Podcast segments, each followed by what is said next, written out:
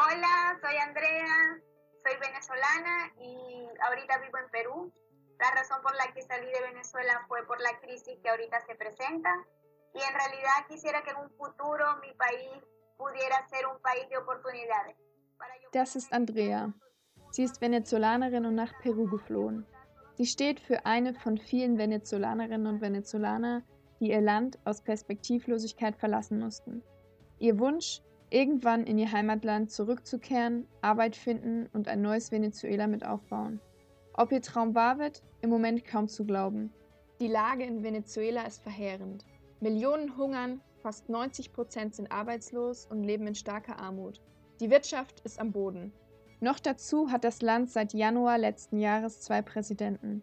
Einmal Nicolás Maduro, der Ende 2018 durch eine sehr umstrittene Wahl wieder an die Macht kam, und da ist Juan Guaido, ein Vertreter der Opposition. Sein Ziel für demokratische Neuwahlen sorgen. Deshalb hat er sich im Januar 2019 selbst zum Übergangspräsidenten erklärt. La reacción de todos los venezolanos fue de esperanza. In der Bevölkerung hat Guaido Hoffnung auf Veränderung gesät und vielen wütenden Venezolanern eine Stimme gegeben. Aber wie sieht die Lage heute aus? Hat Guaido etwas verändern können? Nicht wirklich.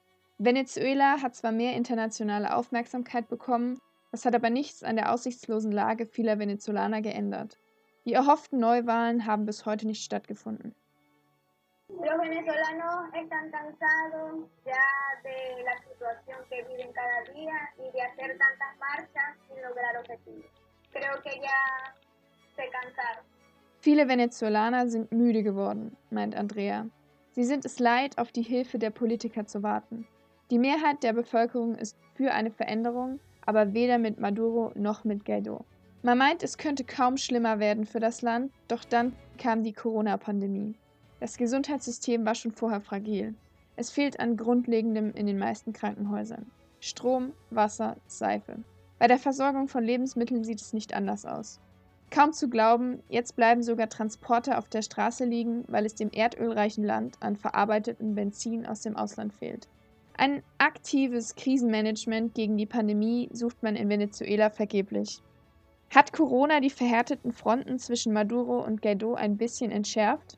Ein Abkommen zwischen den beiden politischen Lagern mit Hilfe der Panamerikanischen Gesundheitsorganisation spricht dafür. Beide Parteien geben vor, in Kooperation gegen die Pandemie vorzugehen. Da ist nur die Frage, wie und in welchem Maße dies geschehen soll. Klar ist, die Zukunft Venezuelas bleibt ungewiss. Radio Klangbrett. Hier daheim, in der Welt zu Hause.